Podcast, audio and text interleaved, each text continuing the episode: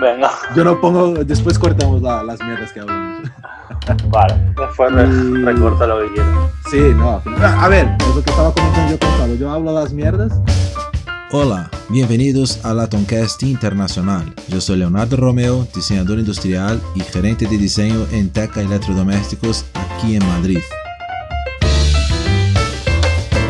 Y hoy en nuestra charla vamos a hablar con José Palanques, gerente de innovación en el grupo Sobelli en Barcelona.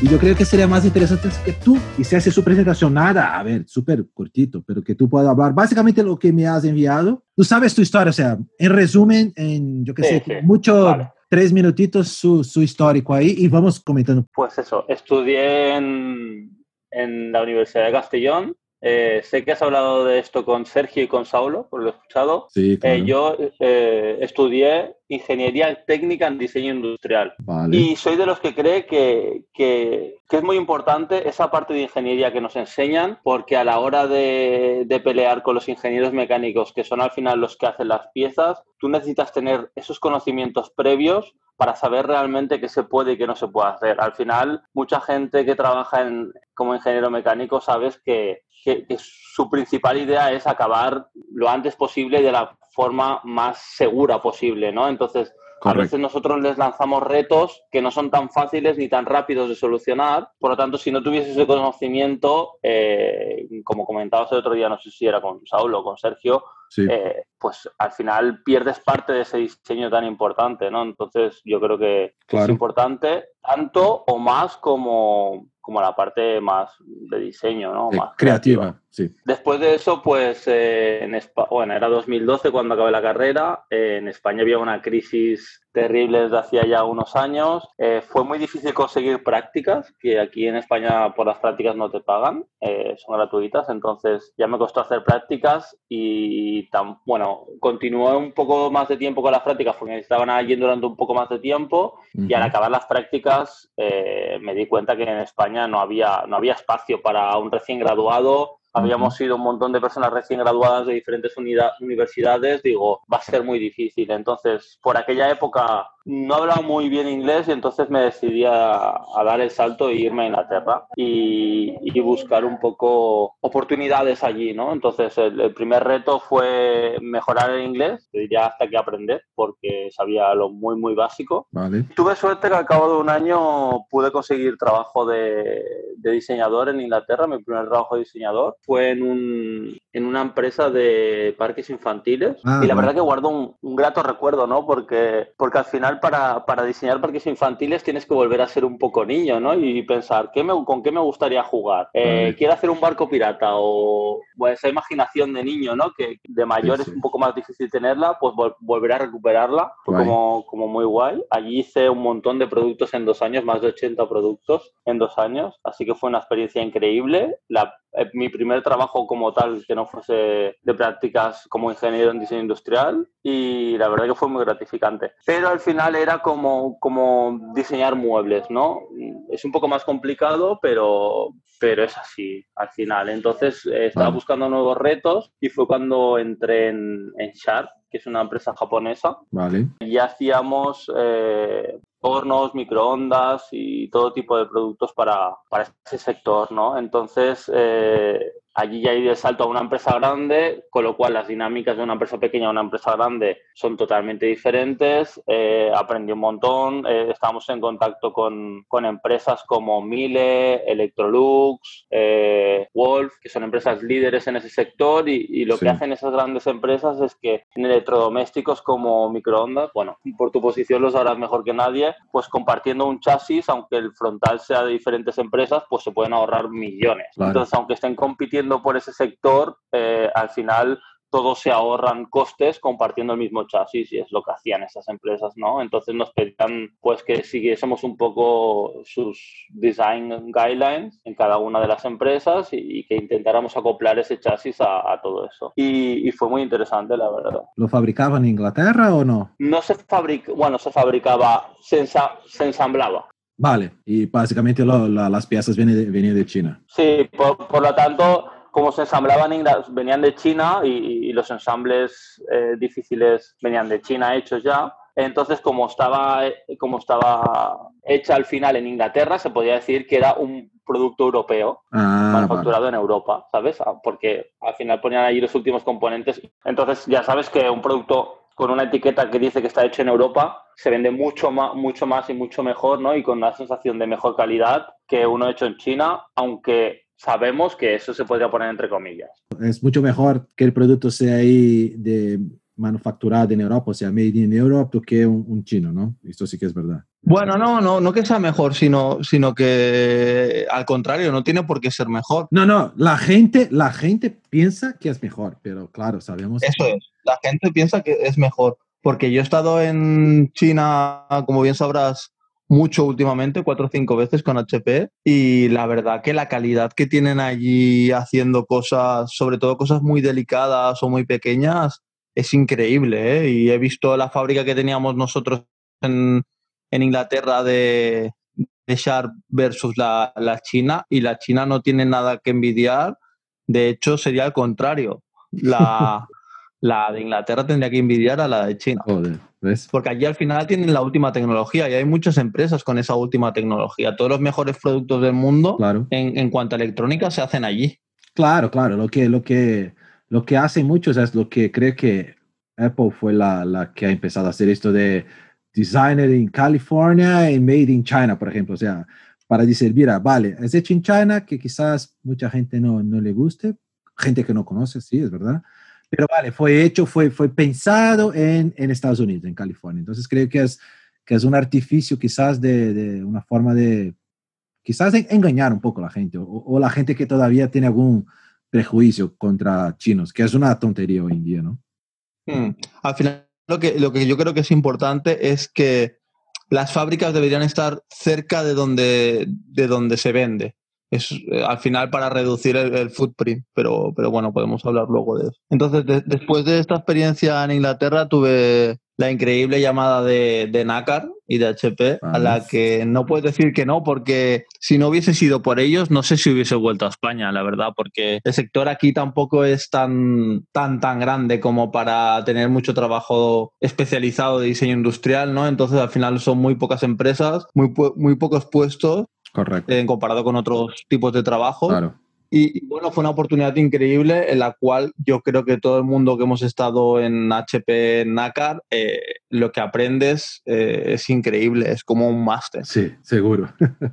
y, pero seguía faltándome algo, seguía faltándome, después de ser una, una, empresa de diseño en la cual he conocido a diseñadores que, tú lo sabrás bien, Leo, en cinco minutos se hacían un boceto increíble de, de un producto y en diez minutos más te lo modelaban con mm. superficies y con todo entonces te das cuenta que, hay gente que tiene un don, ¿no? O sea, que por mucho que, que, estés horas y horas eh, diseñando, no vas a tener ese don. Al final es la parte artística de, cada persona, ¿no? Y lo que yo a lo mejor me cuesta hacer en 10 horas, a esa persona le cuesta hacerlo en 10 minutos, ¿no? Y, y, no hay nada malo en ello. Al final esas personas son muy buenas en las partes creativas, pero no tan buenas en, en otras partes, ¿no? Como organización o como, o como ya la, más la parte de business, ¿no? y lo que me faltaba más en, en, ese, en ese trabajo era, era ver esa parte de business, ¿no? Al final de, tú te preocupas por el usuario, pero si, si, realmente nos preocupamos por el usuario, tenemos que ir al mercado y ver qué le hace falta o qué aún no tiene o cómo le podemos mejorar la vida, ¿no? Entonces, por eso acepté la oferta de, de manager de innovación en, en mi empresa actual, en Zobele, porque al final eh,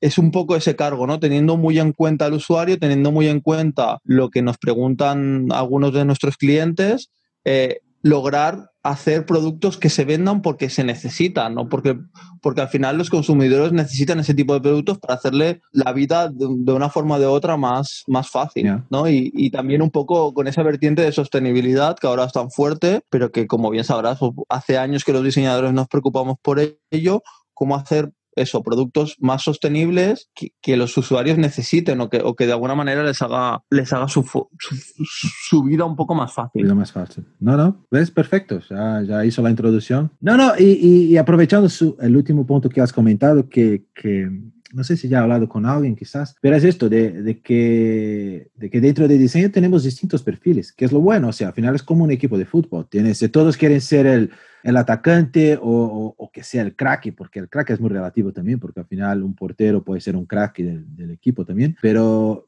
lo que me gusta, y, y, tu ejemplo es esto, o sea, no, no eres un, crack y no eres un, un, ¿cómo le llamaba el chico esto que hacía los coches? Chip Foose, ¿no? Chip Foose, el americano que hacía unos renders sí. fantásticos de coches que tampoco yo sé hacer, o sea, como él, y tampoco me gustaba hacer coches, no era mi, mi, mi, mi, voluntad, para, por lo menos con diseño. Me gustaba, pero no a, a nivel de trabajo. Y luego es esto, al final, es, es tener un, un equipo, de, mismo dentro de diseño, multidisciplinar, ¿no? Porque al final puedes tener un diseñador que sabe hacer un muy, un muy buen la, los modelos 3D, eh, los que saben hacer un buen rendering o los que hacen bien la, la investigación, los que saben eh, hasta organizar un equipo, que también es un, es un, es un expertise también, saber cómo comandar, cómo coordinar, coordinar un, un, equipo. Entonces, creo que es, que es la, parte, la parte buena. O sea, es que la gente muchas veces piensa solo en los, en los estereotipos de diseñador, que esto que sabe hacer un súper dibujo. O sea, que, es, que tienes que dibujar algo, por lo menos para pasar el mensaje. Yo creo que tiene que saber un mínimo, pero no tiene que ser un... Super... Sí, un mínimo para explicarlo. Sí, sí. Exacto. Totalmente exacto. de acuerdo. Y, y, al final, con todo esto, has llegado a Zobelli, Zobelli, ¿cómo se dice? Zobelli. Son, itali sí. son italianos, ¿no? Son italianos, sí. Y, y, hasta donde hasta donde conozco, porque conocía, no sé de dónde, hacen productos, pero de, de consumo, ¿no? O sea, como... Sí, de Fast Moving Consumer Goods. Bienes de gran consumo se llama. ¿eh? De gran consumo, exacto. ¿Y, y cómo trabajar en, en, una empresa como esta? O sea, ¿cómo, cómo ellos pueden innovar? Yo, yo sé que ya has contado un poco, pero con productos de gran consumo, mm. o sea, ¿cómo, cómo es el, el rol? Hace relativamente poco que estoy allí, pero en el poco tiempo que que llevo allí me he dado cuenta que al final eh, es un sector que está como muy estancado, ¿no? Y, y, no ha sido hasta últimamente cuando las empresas han empezado a pensar que, que mediante la innovación se podían crear eh, productos nuevos basados en las necesidades de los usuarios. Entonces, es, es muy importante eh, este rol de, de, del Innovation Manager a la hora de, de eso, de estar preocupados por, por qué falta en, en, en, actualmente en el sector. Al final son todo tipo de, de productos que, que, puedes encontrar en un supermercado que, que, no van a pasar los 20 euros, porque tú en un supermercado normalmente no te gastas más de 20 euros. Sí.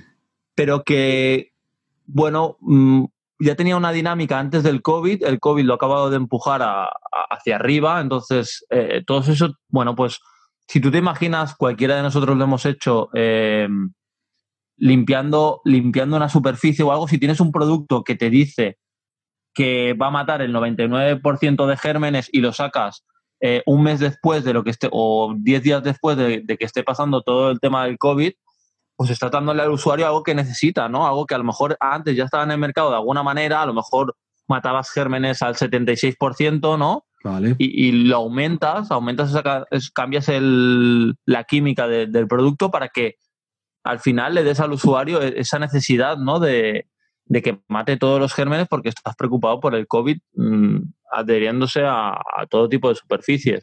Claro. Y una, uno de los productos que más me gusta de, de mi empresa, a lo mejor no, no, es una necesidad crítica de los usuarios, ¿no? Pero al final viene a, viene a ser una necesidad. Al final todo el mundo nos gusta que nos huela bien la ropa, ¿no? Sí. Y como más tiempo nos huela bien la ropa, mejor, más lo podemos utilizar y, más usos le podemos dar. Entonces han inventado como una especie de perlas que tú pones en, el, la lavadora, que no son el suavizante ni el detergente, pero que esas perlas hacen que cuando tú, con el movimiento de tu cuerpo, roces, roces la ropa, la ropa desprenda ese olor como a, como suavizante, ¿no? Hay de varios tipos. Eh, y eso, y al final tu ropa huele mejor durante más tiempo. Ah, entonces las, las, las, las, perlas se quedan ahí impregnadas en la, en la ropa, o sea, están dentro, se quedan pequeñitas. En el tejido. Y sí. de acuerdo con el uso, sí. se van desprendiendo el olor, o sea, se va rompiendo estas perlas, me imagino, es. y empieza a salir como un, como un suavizante, pero no, no es para suavizar, pero es más para, para oler bien. Eso es, para oler bien durante más tiempo. Qué guay.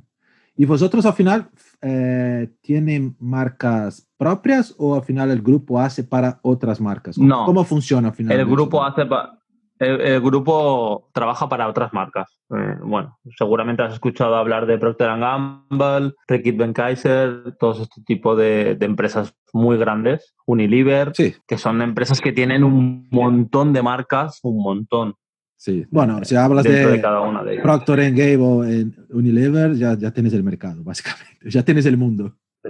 Procter Gamble normalmente es el número uno, número dos, número tres Sí. en, en todos, en todos los países, en todos. Entonces, si tienes una solución que a ellos les funcione, si eres tú el que la fabrica, si encima les dices tú, ¿no? Que has innovado algo, se lo presentas, les gusta, entonces lo vas a fabricar tú porque se, se lo has presentado tú, ¿no? Y al Claro. final, pues imagínate, poder vender mm, en todo el mundo, aunque sea una cosa que vale muy poco de, de, de coste al, al usuario, al final son pueden ser unos beneficios tanto para ellos como para, para mi empresa increíbles. Claro, porque al final tienes un volumen muy alto ¿no? de producción, entonces al final eh, pagas y hasta, hasta demasiado, está bien, ¿no? Y al final vosotros, eh, en la parte esta de, de innovación, ¿cómo trabajan con otras marcas? ¿Cómo funciona? Porque claro, me lo imagino o me acuerdo hasta de, puestos eh, parecidos en, en Procter Gamble, por ejemplo, que tiene ahí gente de, innovación, de diseño, y al final, ¿cómo funciona con ellos? Al final, ¿ellos vienen con, con ideas a vosotros o vosotros van ahí eh, haciendo desarrollos o, o, buscando, claro? Es un poco un, mix, ¿no? Al final, las ideas innovadoras vienen de, muchos sitios. Eh, muchas veces por necesidades del cliente, ¿no? Del de cliente te viene y te dice, pues necesito este tipo de cosas. Eh, y necesito a alguien que me las desarrolle, porque como bien sabrás, y los dos hemos trabajado en, en HP, sí. Innovar en una empresa grande es muy difícil, porque al final dar, dar de alta a un proveedor nuevo les cuesta mucho sí. y, y, y, les cuesta mucho creer en un proveedor nuevo. Entonces, a este tipo de, de empresas grandes lo que les interesa es que empresas como la mía, pues que no tienen tantos problemas a la hora de, de abrir un proveedor nuevo, pues puedan abrir proveedores rápidamente entonces, ellos como son un proveedor reliable, uh -huh. eh, les pueden ofrecer productos más rápidamente que ellos desarrollarlos. Entonces, al final, por el, por el coste de todo, si lo cuentas con números así más o menos, es, eh, la empresa grande es la que sale beneficiada, porque al final ellos no, no van a, a poner dinero en, en, desarrollo en algo que ellos no pueden hacer tan rápido como otras empresas. Claro. Entonces, eso es una parte. Luego tenemos también eh, todo el tema de, de, tech scouting, ¿no? De, de todo tipo de, de, tecnologías novedosas que, que pueda haber en el mercado, ¿no? Pues al final estamos atentos a todo lo que pueda salir, todo lo que vaya saliendo, incluso startups que tengan su producto eh, preparado para salir al mercado, ¿no? Y a lo mejor lo que no tienen es ese contacto con, con el fabricante. Como nosotros somos fabricantes, pues lo podemos fabricar perfectamente. Entonces, en algunos casos concretos ha pasado, ¿no? De que una startup está, una startup está empezando, han ido a mi empresa, les han contado la idea, les ha interesado y, han puesto en sus fábricas a, hacer esa idea. Entonces, al final, por una parte, ellos lo pueden vender y luego les han preguntado, ¿os interesa que le presentemos esta idea de vuestro producto a las grandes empresas? Entonces, también tener el contacto de esas grandes empresas que te he mencionado anteriormente, que claro, si eres una persona de una startup, no, no puedes llegar a ese tipo de contactos de la, de la noche a la mañana, ¿no? Entonces, si tienes una empresa que te ayuda a entrar en ese sector, pues al final todo el mundo contento. La startup porque tiene muchas más ventas, la empresa grande porque les has descubierto algo que antes no tenían claro. y tú porque haces de intermediario y encima fabricas. No, claro, se utiliza, tienes su, todo su nombre, tu, la confianza de los grandes en vosotros, ¿no? Y al final vosotros también capacidad para producción de esto, ¿no? Porque al final un pequeño, se llegas a una, me lo imagino, ¿no? Una Procter y te va a decir, mira, me gusta el producto y seguramente se les gusta, al día siguiente te van a pedir, yo qué sé, billones de, de cantidades, Uy, perdona, es que no puedo. Y entonces, claro. Sí, sí, al, al final cuando les ofreces algo les tienes que decir a, hasta dónde está tu capacidad en este momento y cómo, y cómo luego puedes escalar. Luego hay otras empresas como, como Rekit, que es muy interesante lo que hacen, es que los productos así más novedosos que, que, a lo mejor ellos no están seguros de, de, si se va a vender o no se va a vender, pues ponen unos cuantos supermercados tipo test, a ver vale. si se vende, si no se vende, cuánto se vende, cuánto no se vende, y tienen la capacidad para luego decir, vale, es que al principio te vamos a pedir un número muy corto, pero es que si va bien, te vamos a pedir muchísimo. Claro. Y Entonces mi empresa también se arriesga a veces porque si no vende, pues ellos pierden igual que la empresa grande, pero si venden, salen beneficiados. Claro, claro, al final todo sale muy bien. Pero también vosotros mm. tienen, me lo imagino que tiene ahí, como tú ya has comentado un poco antes, de, el tema de, de producciones locales, ¿no? O sea, no tienes un centro solo de mm. producción. Al final, ¿Cómo son productos que, Estamos en todo el mundo. Hay, hay bueno, hay fábricas en, Estados Unidos, en México, en Brasil, en Bulgaria, en Italia, en China. Al final, eso es muy importante el tema que te decía del footprint y la sostenibilidad. Y si no tienes este tipo de fábricas en todos los sitios del mundo, al final no puedes abarcar a tus clientes. Porque lo que decías, ¿no? Procter Gamble no es una empresa europea o americana, bueno, sí que lo es, ¿no? Pero al final todos sus, sus mercados son, son mundiales. Al final ellos van a necesitar un producto para Estados Unidos y a lo mejor ese producto con alguna variación mínima lo necesitan para Asia. Pero no van a ser el mismo producto exactamente, sino que necesitan esa pequeña variación, o aunque sea el packaging con, con, los idiomas de cada país, ¿no? Al final cada uno tiene su particularidad. Claro, claro y se lo tienes que ofrecer en el menor tiempo posible y el menor coste. Si quieres el menor coste tampoco y el menor tiempo, tampoco lo puedes fabricar a millones de kilómetros que, están un mes en el barco. Al final, tener una producción un mes en el barco es tener mucho dinero flotando que no está vendido y, que, que, está en el limbo, ¿no? Sí, que creo que es un tema que pasa con muchas industrias, ¿no? Ahí quizás vosotros tengan la,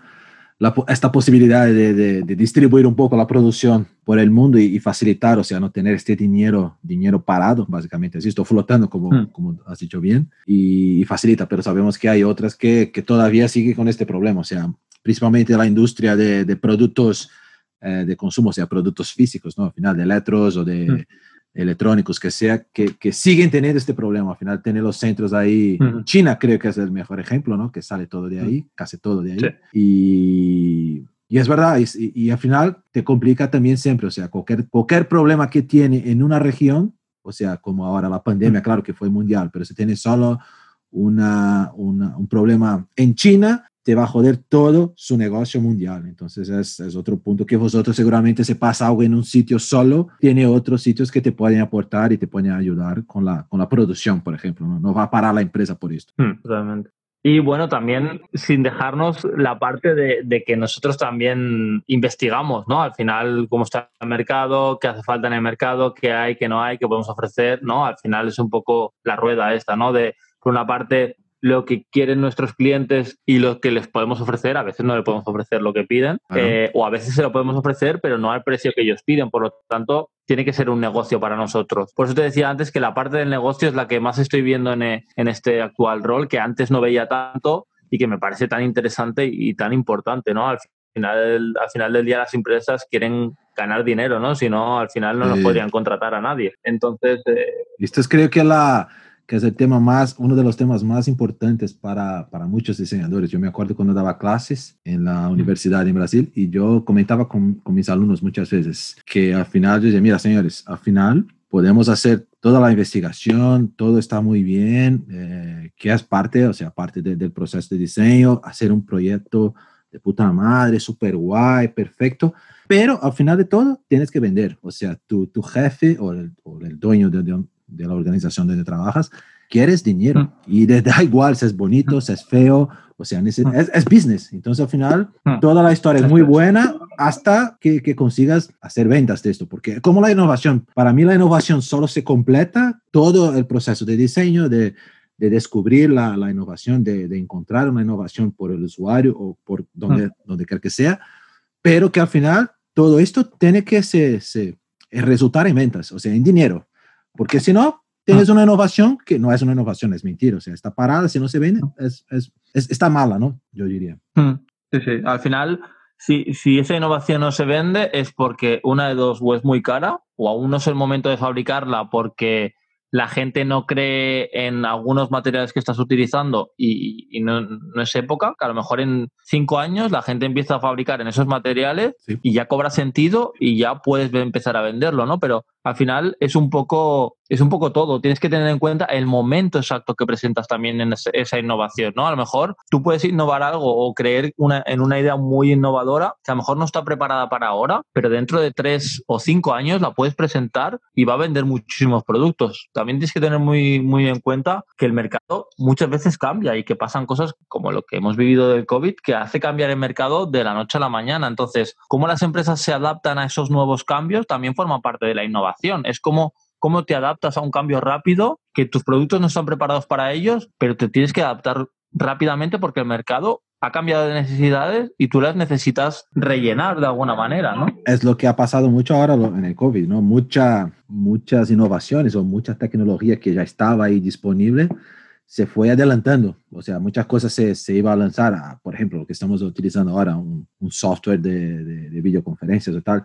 O sea, se han mejorado. En, en, el último año, yo, yo he mirado por, por Teams, que utilizamos en la empresa de, de Microsoft.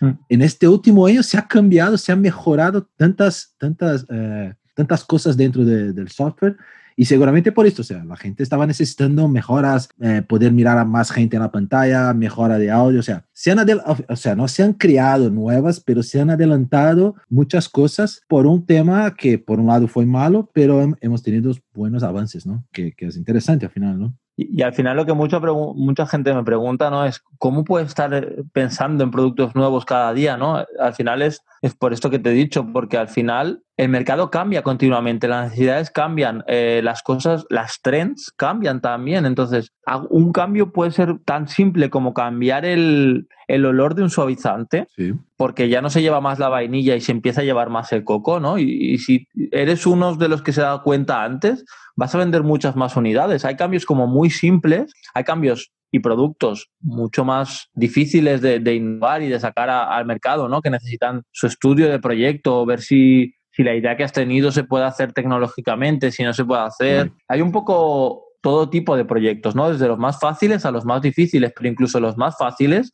el darte cuenta que a lo mejor un olor ya no se lleva y se lleva otro, ya tiene, ya tiene su estudio, ¿no? Y su, y su proyecto detrás de, de intentar entender qué necesita el usuario en ese momento de su vida o, de la época. ¿Y vosotros en, en Zobel cómo, cómo hacen esto, o sea, en general, para buscar estos, estos huecos, a ver, de mercado o estos nuevos trends de mercado? O sea, ¿van, a, van a, al campo a buscar o, o ¿cómo, cómo se estructuráis internamente para, para encontrar ahí la, nuevos productos o por lo menos no digo productos, pero nuevos insights para el equipo, con usuarios. Al final, los que generamos los insights somos nosotros, ¿no? Con, con todas las nuevas tecnologías que tenemos hoy en día, eh, te apoyas en empresas que están especializadas en, algún tipo de sector, ¿no? Pero, pero, pero esas empresas sobre todo tienen datos, ¿no? Al final, cómo filtrar esos datos y hacer los insights e, es nuestra faena del, del día a día. Cómo filtrar todos los datos que hay en el mercado para poder llegar a hacer unos insights y de esos insights poder sacar ideas innovadoras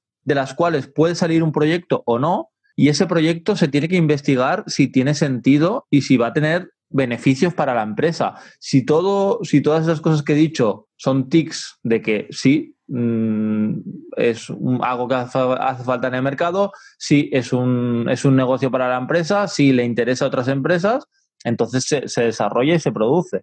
Pero si no tienes todos esos tics, al final has creado algo que, bueno, que está muy bien, que has hecho todo el trabajo, todo el esfuerzo, pero que desafortunadamente no, lleva, no llega a puerto. Y si te digo la verdad, yo creo que es la mayoría de veces. La mayoría de veces no vas a llegar a, algo súper rompedor y, súper tecnológico que cambie el mercado de la noche a la mañana, ¿no?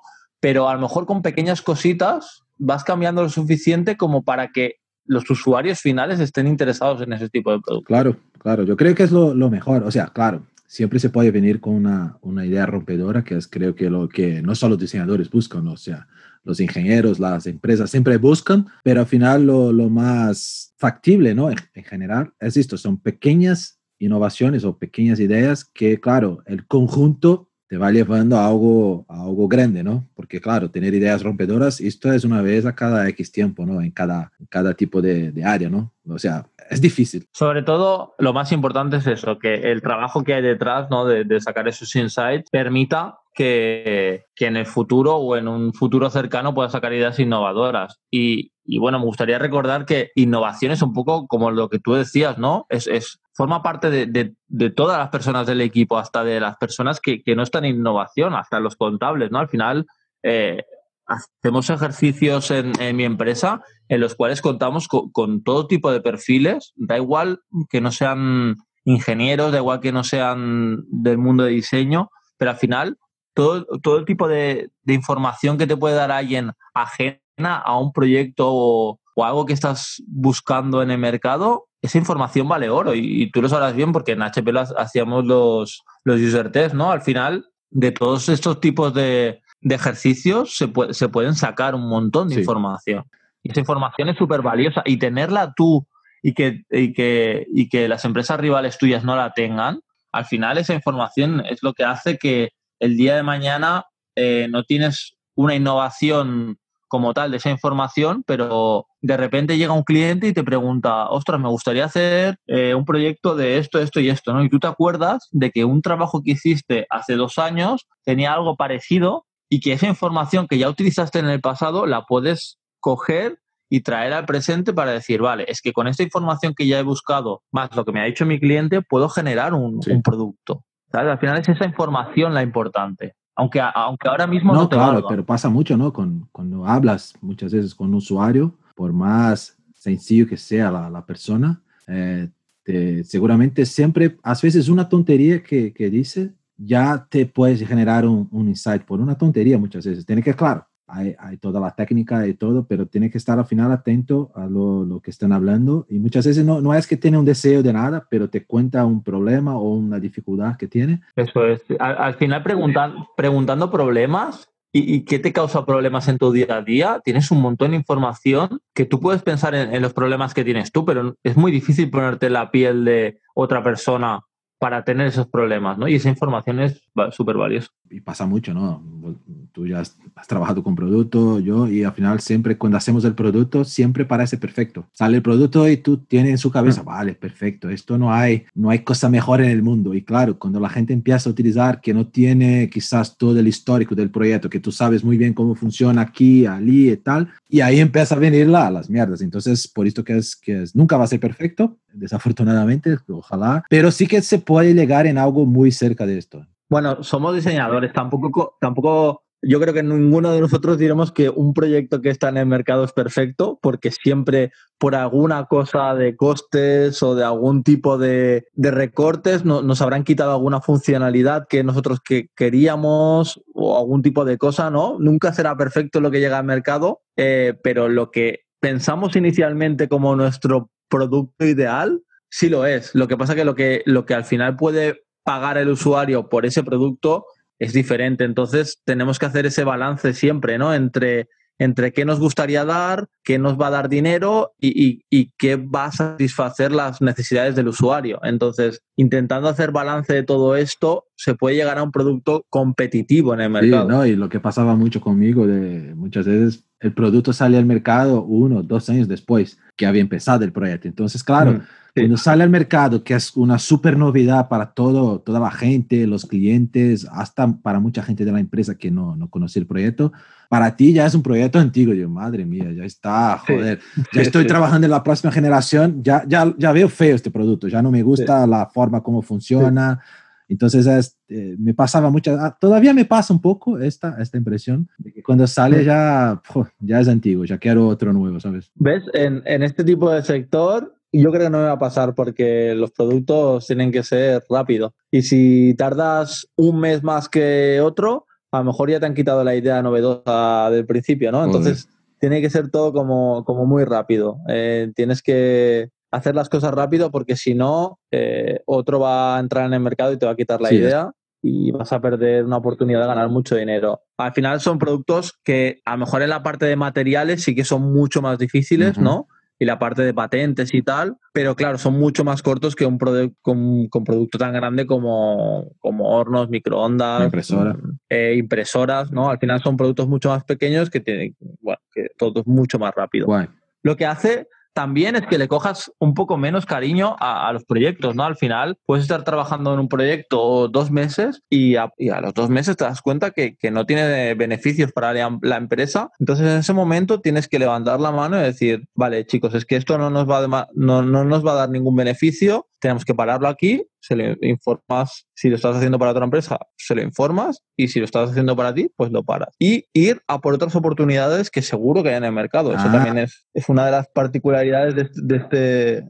Interesante, o sea, al final no sé si, si, en algún momento se ve que el, el producto, el proyecto, bueno, digamos de producto, proyecto no funciona mm. o que no va a funcionar la, la, idea inicial, es mejor parar do que perder tiempo ahí con algo que, que se sabe que no va a funcionar. Eso Interesante. Es. ¿No? Porque muchas veces en la industria, cuando ya tenemos un, que es un poco distinto cuando habla de producto, porque ella tiene otras, otros, otras inversiones involucradas, ¿no? Eh, y, y, que pasa, pasa mucho, porque al final tienes eh, troqueles, algunos moldes ahí que ya están haciendo, o sea, al final pasa que va, tiene un problema, pero ahora no hay más que hacer, o sea, ya está todo hecho, tenemos que lanzar sí o sí, y a ver qué sale, que es, que es, un, que es un problema, ¿no? Porque al final ya sabe muchas veces que el producto no está tan bien cuanto debería, pero como ya tiene inversiones ahí, cosas ya que están ahí, que ya están hechas, que no puedes volver atrás, ¿no? Entonces es, es, es, es, complicado. Claro, nosotros como estamos en la parte anterior a eso del proyecto, ¿no? Estamos en la parte de, de innovación, ¿no? Entonces llega un momento un checkpoint, ¿no? Que decimos, o esto pasa a, la parte de RD o se queda aquí. O sea, ese checkpoint lo tenemos siempre. La parte de, cuando pasa a RD, aún puede haber algunos cambios, pero es toda la parte de mejorar las líneas de producción, ¿no? Todos esos cambios que, a veces, mm, sabes, de las empresas grandes son cambios de última hora, aquí, bueno, pues son cambios de, otro departamento. Nosotros nos centraríamos en, sobre todo eso, ver si tiene sentido para el usuario, para la empresa y para la empresa que nos lo pide si nos lo pide otra empresa, ¿no? Entonces estamos antes antes de, de ese sí, momento. es distinto, es distinto, es, es como un pre bueno, no sería, sería como un preproyecto, pero antes de preproyecto, al final es, es, es algo... Es R&I.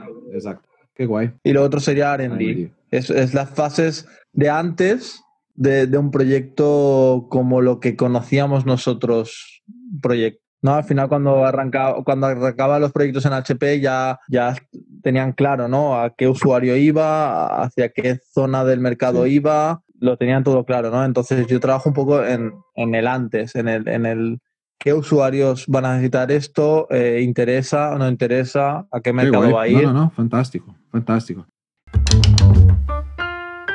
Yo quería hablar de, de, un, de, un, antiguo rol que has tenido tú, con, que, que, me quedó curioso. Ya hablamos, creo que hace mucho, pero cuando has trabajado en, en Inglaterra, creo que fue su primer empleo ahí con, haciendo los, los, parques infantiles, ¿no? ¿Y cómo funcionaba esto? ¿Que, que se tiene alguna, yo que sé, alguna historia, alguna curiosidad, o qué, qué era bueno, qué era malo, de, de, trabajar con un, a ver, con un, un usuario distinto, ¿no? Que son niños al final, ¿cómo, cómo hacer algo que, que, sea interesante para ellos, ¿no? Cómo pensar como un niño, ¿no? Sí, al final, ese, ese, trabajo fue uno de los más divertidos que tuve. Es verdad que hay mucha regulación, eh, que la regulación de Inglaterra es un poco diferente a la europea, es un poco más dura, pero al final una vez sabes eh, toda la legislación, eh, cada producto al final pasa por, por una pruebas, ¿no? De, que los niños no se puedan atrapar la cabeza entre las redes y cosas así, ¿no? Entonces, eh, lo difícil de, aquel, de aquella posición era eso, mm, cambiar un poco tu mentalidad y decir, vuelvo a ser un niño, eh, vuelvo a jugar, ¿no? Y, qué voy a hacer que, les pueda atraer a los niños, ¿no? Al final todos los niños le gustan jugar en, los parques infantiles. ¿Qué hay en los parques infantiles de ahora que, que, no se les esté dando, ¿no? Y a lo mejor es mejorar ideas que ya ha habido pero me acuerdo de un proyecto muy grande que era un barco pirata, ¿no? Así como, pues tú llegas, o sea, en, Europa, en Barcelona hay alguna así fancy de, parques infantiles, en Inglaterra hay muchísimos, pues, pero tú imagínate llegar a un sitio en el cual llegas y ves un barco pirata enorme, es que al final nosotros íbamos a los sitios a donde estaban hechos ya los parques infantiles y tú veías que hasta los padres estaban jugando, entonces muchas veces no es solo parques infantiles de niños, sino que los padres también se ponen allí y tú seguramente con tu hijo lo sabes porque seguramente habrás subido con él. Aquí en Madrid hay algunos sitios, ¿eh? no hay Madrid, Madrid ciudad, pero una ciudad muy cerca aquí, Alcobendas, que tiene unos parques geniales, hormiguero, espacial, fondo del mar, es, es, es muy, muy interesante lo que hacen aquí también. Y, al final, también como diseñador, es, muy divertido, ¿no? Porque al final te tienes que sentir como, como un niño otra vez y, y tienes que probar cosas y, a veces era difícil, ¿no? Porque está, veías parques infantiles, te vas a, de viaje a un sitio, ¿no? Y veías parques infantiles y tenías que esperar a que todos los niños se quitaran de en medio para hacer fotografías de cosas que te habían parecido interesantes para que los padres no pensaran mal, ¿sabes? Es como muy gracioso. que, está, que, este tío está haciendo fotos de mi hijo aquí, joder. No, no, no, no, señor. Soy solo un diseñador. ¡Uh, aún peor! Pero, pero bueno, esto de hacer fotos lo sabrás bien, ¿no? Al final, todos los diseñadores o todos los que tenemos perfiles creativos, si vemos algo interesante, enseguida le hacemos foto porque seguramente ese producto o esa cosa que vemos interesante, el día de mañana nos va a ayudar a, construir algo o a, pensar en un proyecto nuevo. Sí. Y, lo más, y, lo más interesante, al final tenía los temas de los parques ahí, o sea, esto como un barco pirata y tal, pero claro, tiene un tema principal y después tiene como juguetes más pequeños que al final los niños se van interagiendo ahí. O sea, esto ya tenía como una, unos modelos listos o, se creaba para cada proyecto, se pensaba en, en algo totalmente distinto, ¿sabes? Digamos que había dos tipos de rol de diseñador. Había los que con los productos existentes hacían un mapa de cómo podía quedar el, Normalmente la gran mayoría de proyectos eran para colegios o para ayuntamientos, ¿no? Entonces cogían esos productos que, que yo y mi equipo diseñábamos y Claro, estos productos tienen que tener distancia entre un producto y otro, porque si estarían muy juntos los niños se podrían chocar y podrían tener accidentes, ¿no? Entonces, ellos son los que los que los ponían en, digamos, decían, pues e, este ayuntamiento se puede gastar este dinero, ¿no? Y con este dinero, pues os podemos ofrecer todo esto. Entonces hacían un mix de los productos que teníamos y les hacían una propuesta. Mi rol, en cambio, estaba más en, bueno, en pensar productos de la nada, crear esos productos y, decir, vale, eh, ¿con qué nos gustaría jugar o, qué les gustaría jugar a los niños, ¿no? Y, crear productos nuevos. Por eso te he dicho antes que, creamos más de 80 productos, que es un montón. Joder. ¿Y se hacía algún tipo de prueba con, prueba con los niños o, en general no? Tipo hacer un, yo que sé, un prototipo, ¿sabe? Un arquetipo, un prototipo, algo así para en general, no. En general, la gente de. bueno, mm, prototipos hacíamos, pero no era lo más habitual. Prototipos hacíamos de cosas más o menos manejables dentro de una fábrica. Entonces, evidentemente no vas a poder hacer un, prototipo de un fuerte de seis torres con tres toboganes, porque es muy difícil, pero, pero de cosas más interactivas, de paneles interactivos que tienes que mover alguna cosa, o de tres en raya, o de cosas así, pues sí que sí que podíamos hacer prototipos.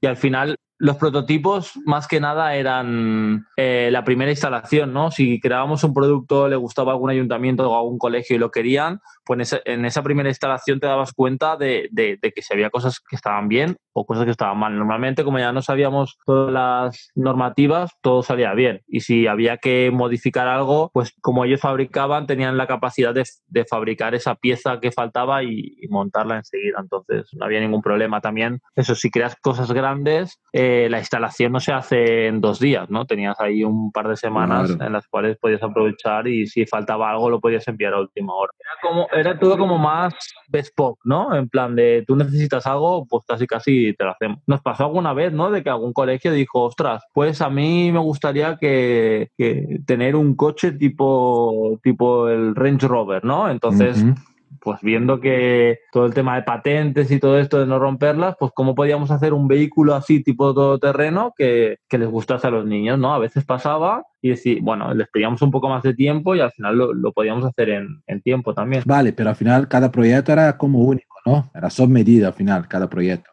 Sí, sí. Allí en cada proyecto hacíamos desde, desde los planos de, para fabricarlo hasta las instrucciones de montaje. Todo. Ah. Todo, todo, todo. Joder, genial. No, no, interesante. O sea, te preguntaba porque al final es, es un tipo de, de, de, trabajo totalmente distinto que hay aquí, por mm. lo menos en, Europa. Yo veo muy, mm. muy fuerte, por lo menos aquí en, en España, yo veo muchas ciudades o muchos de los que hay en España son de, Alemania, de, inyecciones muy grandes, prefabricadas y bueno, eso, que tienes un, molde y haces unas tiradas muy grandes. En cambio, mi empresa trabajaba un poco más con, metal con madera y con unas planchas que, que, que hacían como un sándwich de colores, ¿no? Que teníamos, por ejemplo, rojo en una capa, en la capa del medio amarillo y en la capa del final rojo, ¿no? Entonces teníamos una máquina de control numérico y, y si bajaba la broca lo suficiente como para llegar al amarillo, ¿no? Entonces podías hacer el, el arte que quisieras en esa plancha Mm. y cortarla de la forma que quisieras. Entonces ya tenías un dibujo, ¿no? Para, para hacer más realista ese, esa Qué pieza. guay. Entonces al final iba- ibas borrando el, el parque infantil de, de ese tipo de piezas. Bueno, guay, ¿ves? Siempre hay algo, algún tipo de tecnología distinta hasta para hacer parques infantiles. Qué, qué interesante. Eh, bueno, señor, ya hablamos un montón, ¿no? Pero... Ya hablamos un poquito, sí. Uh, joder, un montón. Con los cortes ahí también, pero vale, no, normal. Y bueno, es básicamente te agradecer mucho por su tiempo. Sé que no es fácil ahí por tema de, bueno, estamos ahora en plena, plena vacaciones ahí de, de fin de año todavía, ¿no? Por llegar ahí. Sí, ahora un poquito más fácil que cuando trabajas. Sí, sí, un poco más. Es bueno porque estamos más tranquilos también. Te agradecer un montón ahí por su tiempo, por, por, la, por la charla también. Eh, mucha suerte ahí con el, con el nuevo puesto ahí que, que ya vas, bueno, ya llevas un tiempo ahí desde septiembre, ¿no? Ya está, ya está ahí casi, casi Desde ya. octubre, tres meses voy a hacer. Sí, pero ya está casi integrado y seguramente en un futuro que... Espero aportar muchísimo más de lo que he aportado hasta ahora, porque ya sabes, los primeros meses son como quieres hacer mucho y realmente no tienes el conocimiento para hacer lo que te gustaría. Sí, sí. Y espero que eh, durante los próximos meses y años aportar cosas ya que tengan más... más, más... Sí, más, más información. Al final vas, vas ganando más experiencia, al final vamos a tener y seguramente podemos hacer lo que comentamos, unas charlas ahí con más gente para, para hablar o, o para... Sí. o para confrontar temas distintos con, con, pensamientos distintos, que es lo guay, o sea, hacer un, unas charlas con, con, otra gente y, sobre temas y, y, encontrar soluciones o no. Al final las opiniones diferentes a las tuyas son las que te enriquecen, ¿no? Las que claro. te hacen cambiar el punto de vista de, de las cosas y decir, vale, es que esta persona está pensando en esto, pero ¿por qué está pensando en esto, no? Al final sí, es lo sí, interesante. Sí, no, no, y es normal, y al final, y, y muchas veces es lo que hablamos, ¿no? tenemos charlas ahí entre amigos o hasta entre nosotros muchas veces y al final no llegamos a una conclusión, al final es que es lo, lo, más guay, o sea, cada uno va a quedar con su punto sí. o va entender el otro punto, pero va a juntar las cosas y al final tiene muchos, depende mucho de, de lo que comentabas tú, de, del punto de vista, o sea, depende de con qué trabajas. Siempre, los diseñadores, toda nuestra vida vamos a aprender cosas, siempre. Sí, sí, sí, esto es facto, es facto. Ojalá sea, sea siempre así. Vamos siempre a estar peleando con los amigos ingenieros, que también es una, una historia sin fin. Con los de marketing un poco sí, también. Sí. Ahora que soy de marketing no puedo hablar mal, pero me gusta mucho marketing, por cierto. Yo ahora, yo ahora también estoy un poco en marketing metido y es muy importante el marketing. Los, al final lo que hablábamos, ¿no? Los productos se tienen que vender y, y tienes que hacer llegar el mensaje al usuario y, y, no es fácil. Sí, yo creo que cuando, cuando los diseñadores, muchos ya, ya tienen esta cabeza, pero es esto, es eh, tratar de entender, de, de, comprender mejor el negocio. Es esto, al final no es pensar que el diseño es, es el mejor, porque al final trabajamos juntos, o sea, va a estar con los ingenieros, con los de marketing, con los de finanzas, o sea, todo es un, es un equipo que va a trabajar para innovar y para hacerlo mejor. Entonces, no somos mejores, somos más uno que vamos a, a sumar con, con el todo, ¿no? Sí, sí, totalmente. O sea, nuestros roles siempre han sido de, de colaboración entre todos y es más, diría yo que, que, los diseñadores somos esa persona ¿no? que, que, al final junta diferentes tipos de perfiles eh, en una conversación. Al final, de, que se den cuenta que, que, todo es un equipo, todo, todos los productos que salen al mercado son, son obra de muchísima, muchísima, muchísima gente y que todos y cada uno de ellos son importantes. Desde la persona que, monta y desmonta ese producto mil veces para probar si funciona o no funciona, hasta la persona que lo diseña, hasta la persona de marketing que, que lo está vendiendo y, y, está haciendo las campañas de marketing para que todo el mundo se entere de que ese producto existe, ¿no? Al final, todos y cada una de las personas son importantes y nuestro rol es, ha sido y será juntar todas esas opiniones en una mesa y sentar a, a todos estos diferentes perfiles para entender mejor ese producto y esas necesidades. Es esto, ¿ves? Quien escucha piensa que somos unos teóricos ya hablando un montón de mierda. Es, es por ahí, es por ahí.